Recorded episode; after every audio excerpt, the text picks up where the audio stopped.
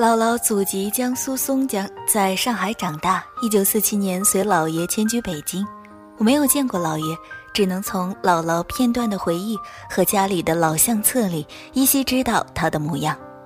姥爷曾是国民党南京军区的高层，学文出身，在共和国建国之前，已经预测到一九四九年的胜负结果，早早向蒋介石辞官，带着老婆孩子搬到北京的一个四合院里，希望从此隐姓埋名，和一家老小过安定幸福的小日子。然而，老爷期待的小日子并没有过上几年，共和国的运动就开始了。老爷在肃反中被揪出来，锒铛入狱。老爷被带走的时候，家里帮忙的人一哄而散，只剩下刚满三十岁的姥姥和五个孩子，最小的刚过百天，最大的九岁，还有跟着家里很多年，怎么劝也不肯走的老阿姨冯大妈。再后来就是抄家，家里所有的值钱东西都被抢走，一夜之间一贫如洗。妈妈说，她还依稀记得家里最后的风光，是为刚出生的舅舅摆的满月酒。小院里大摆宴席，宾客盈门，送的礼物多到储藏室都放不下。那时的姥姥不仅年轻貌美，还曾经是上海女校的校花，肚子里有墨水。我想，即使不够风华绝代，也是那个时候的天之娇女吧。然而岁月无常，一个三十岁的天之娇女，丈夫在监狱。五个儿女嗷嗷待哺，等待她的是什么样的日子？建国后百废待兴，街道成立小学，正缺女教师。有墨水的姥姥有机会当了一名女教师，终于有份微薄的收入，勉强能让五个孩子吃饱。姥姥白天去教书，老阿姨帮着照看五个娃娃。妈妈是五个孩子中的老大。她最深刻的童年记忆之一是，每逢月底，家里再没有一分钱可以买米，姥姥就写一张借钱的纸条。那借条是姥姥用家里唯一一支钢笔写的，一手漂亮的小楷子，让妈妈带上借条去邻居家借钱，哪怕借到能买一斤米钱都好。借到钱就欢天喜地的去买米，晚上就有米粥上桌。到了月初，姥姥发了工资，再赶紧差妈妈将钱还给邻居。那时小学的学费是每个学期两块五，家里上学的孩子每个学期的学费都要分五个月才能交齐。等我会走路，每个周末被爸爸扛在肩上去看姥姥的时候，姥姥家的四合院已变成了大杂院，四分之三的房子被别家住着。姥姥带着舅舅、小姨们蜗居在院里的一角，姥爷已经去世，姥姥没有在家。我长大后想，即使姥姥当年美貌如花、风姿绰约，但一个前敌党军官的遗孀，还带着这么小的五个拖油瓶，出身不好，生活负担又重，在那个时代，怕是没人敢娶吧。从小，我不仅非常爱姥姥。而且迷恋和崇拜姥姥。上文那些悲凉的往事，其实是在成年之后听姥姥和妈妈断断续续讲的。第一次听到时，我惊得目瞪口呆，因为在我的记忆中，姥姥从没有哭天喊地的悲伤过，没有因由富到穷抱怨过，没有蓬头垢面的邋遢，她一直都是那么美丽、精致和从容。姥姥每天回家洗手洗脸后，要先换一套碎花长衣长裤，才开始做家务。我问姥姥，为什么回家要换衣服？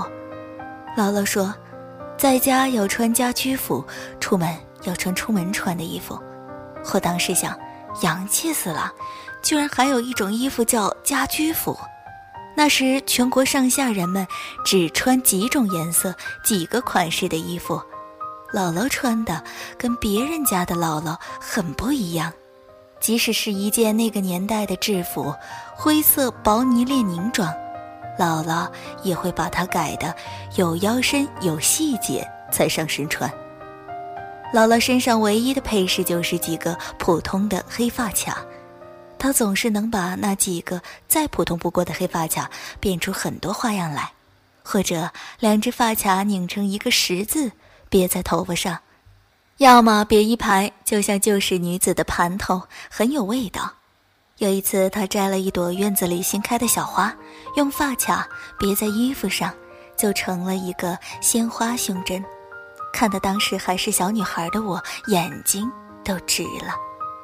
姥姥每天将头发梳得整齐光亮，比妈妈的头发还光亮。姥姥说：“做女人就要干净利索，不能胡乱着就出门。”文革时学校都不上课，姥姥被批斗，被安排扫厕所，被勒令没完没了的写检查。我不记得那是哪一年了。姥姥那句落地有声的话，深刻存放在我童年的记忆中。他们。就是要我天天去扫厕所，我也要穿得干干净净，头发整齐的去扫厕所。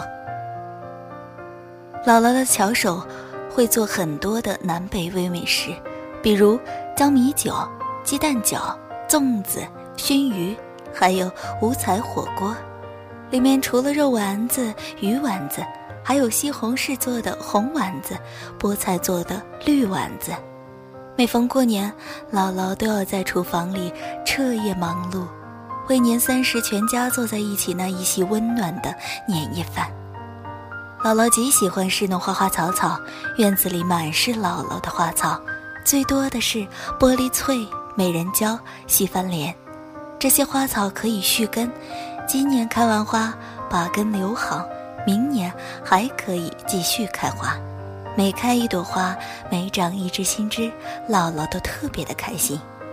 姥姥说：“过日子就不要马虎，穷日子富日子都要有滋有味儿。”再后来，五个儿女陆续长大成人，全民上山下乡。姥姥家的四合院曾一度锁门关院。妈妈师范毕业去了北京远郊县城的一个山沟小学教书，一待十四年。大舅奔赴东北北大荒，二舅去了山西平原，三舅去了内蒙古，小姨在平谷插队，姥姥在顺义下放劳动。一家人悲欢离合很多年，那个年代的很多家庭一样。文革后多年，姥姥和她的五个子女终于再聚到小四合院。我曾经问姥姥。为什么不去找有关部门要回家里的大四合院，要回被抄走的那些东西？姥姥说，那些邻居也是无辜的，也不容易。这些年邻里街坊也有很多照应，把人家赶走了，人家住哪里？再说五个儿女各自长大成家，有这么两间房也就够了。至于那些东西，本来就是身外之物，要回来有何用？姥姥特别喜欢照相，和姥姥在一起最快乐的事是翻看家里的老相册。姥姥长了老茧的双手，一边摩挲着那些老照片，一边给我讲过去的老故事。每一次看到姥姥年轻时和姥爷的合影，我的心都咯噔一下，不知说什么好。姥姥并无伤感，反而甜蜜地给我讲她和姥爷的很多往事。那一年刚搬到北京时，觉得北京好大，啊，必须得学会骑自行车。姥爷说：“女孩子学什么自行车，多危险。”后来耐不住姥姥软磨硬泡，终于买了一辆自行车，在小院里一个踉跄骑一个，后面小跑着推，一个下午啊就学会了。姥姥跟我说。一个下午就学会了时，脸上有小小的得意和甜蜜。很多年后，我也开始恋爱，悟出，也许在姥姥心里有关姥爷的记忆，永远停留在年轻的恩爱记忆中。而人不在的日子里，姥姥认为姥爷已到了天堂。姥姥相册里每一张上了色的黑白小照特别好看。姥姥说，那个时候在上海女校，女孩子们都很时髦。圣诞节时，女生们会把自己喜欢的小照片上了色，做成圣诞卡片，送给心仪的男生。我听了大笑，打趣道：“姥姥，您年轻时很开放吗？”姥姥一直怀念西餐，在后来的很多年里，我每次去看老人，都要带几块大酒店里上好的奶油蛋糕。姥姥也经常给我讲她成长的大上海的灯红酒绿。我刚去上海 A 联编辑部工作的时候，姥姥问我，去没去百乐门、白象啊？外滩是不是还那么美啊？法租界的梧桐还在吗？上班没几年，我迷上买包。妈妈问起包的价钱，我总是吞吞吐吐说个零头，很怕被妈妈叨唠乱花钱。但是去看姥姥的时候，我喜欢背着新包，让老人鉴定下品味。姥姥问多少钱，会实话实说。姥姥总是说：“哎呦，真是不便宜，不过很配我外孙女。”我穿上小裙在姥姥面前转，她便啧啧称叹：“身材真好，和我年轻时啊一个样。”老人今年已经年近九十高龄，受腿疾之困多年，坐轮椅才出门。今年过年，我带着双胞胎女儿去看老人，进门见老人穿了件新做的大红绣花棉袄，蹲坐在沙发上。我一坐下来。老人就得意地悄悄跟我说：“大红袄，新买的，花样还行吧。”我一直无从想象，在那些贫穷、艰难甚至受辱的穷困日子里，姥姥是如何让自己自尊自强，不自弃、不自弃。人们总说人穷志短，我始终不信，因为我在姥姥身上看到了人很穷，而志不短。在我的童年和少女时代，姥姥是我目中所及的最美丽的女人。当我第一次知道“优雅”这个词的时候，立刻觉得，那恰如其分的能形容姥姥的两个字。是姥姥教我看懂这两个字对一个女人的意义。那一种境界，如同家里的海棠花。海棠是一种很容易养的花，姥姥家里和妈妈家里都常年养着。它没有牡丹娇艳。没有玉兰华贵，没有梅花清高，在每年最严寒的季节，顽强而灿。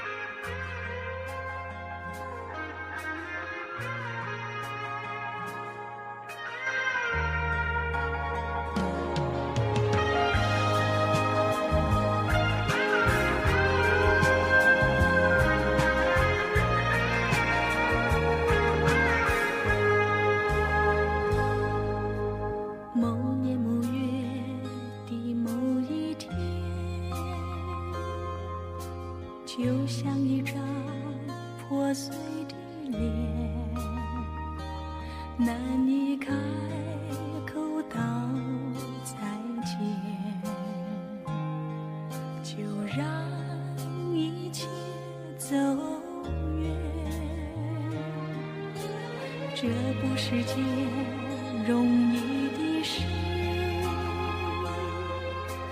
我们却都没有哭泣，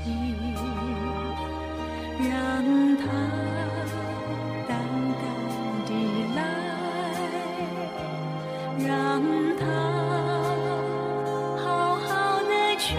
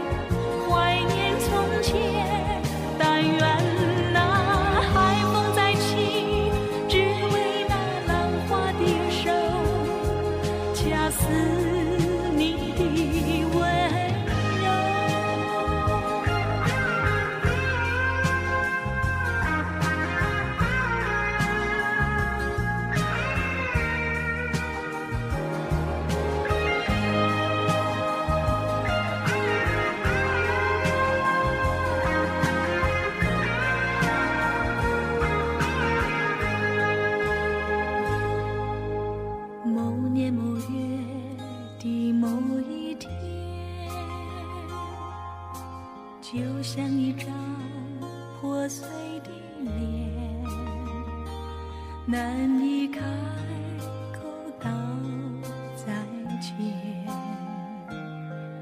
就让一切走远这不是件容易的事我们却都